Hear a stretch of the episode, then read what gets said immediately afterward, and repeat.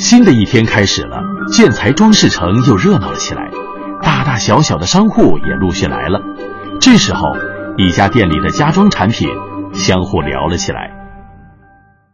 哎呀，商户们来的可真早啊！忙碌的一天又要开始了。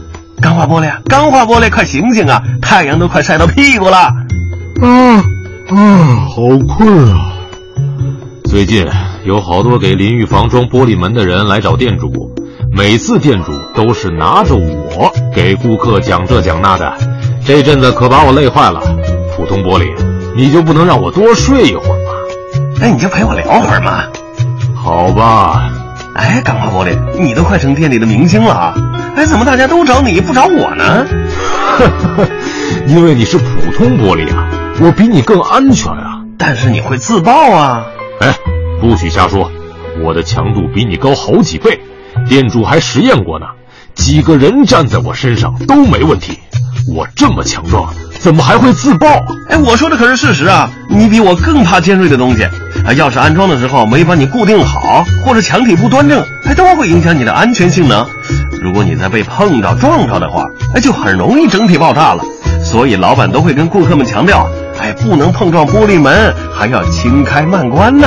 哎呀，没想到我堂堂的钢化玻璃也有软肋呀！哎，还有呢，洗澡的时候也要注意。还有，对呀，因为有的淋浴房是一个密闭的空间，洗澡的时候水温如果突然升高，哎，就会让你受热不均，哎，这样一来就容易让你爆裂。所以水温要慢慢的调高，哎，才能降低你的自爆几率呀。啊，听你这么一说，我好害怕呀。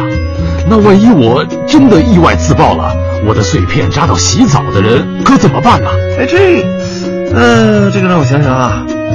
哦，知道了，咱们的一个朋友能帮你，他就是。嘘，我好像听见有人走过来了。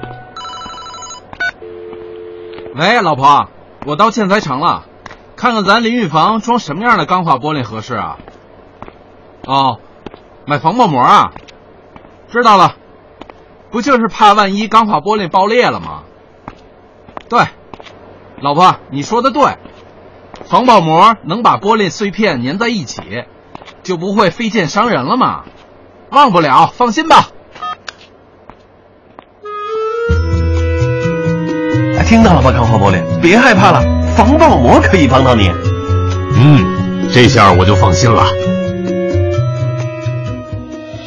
国家应急广播提醒您：提高预防安全性能，防止钢化玻璃自爆。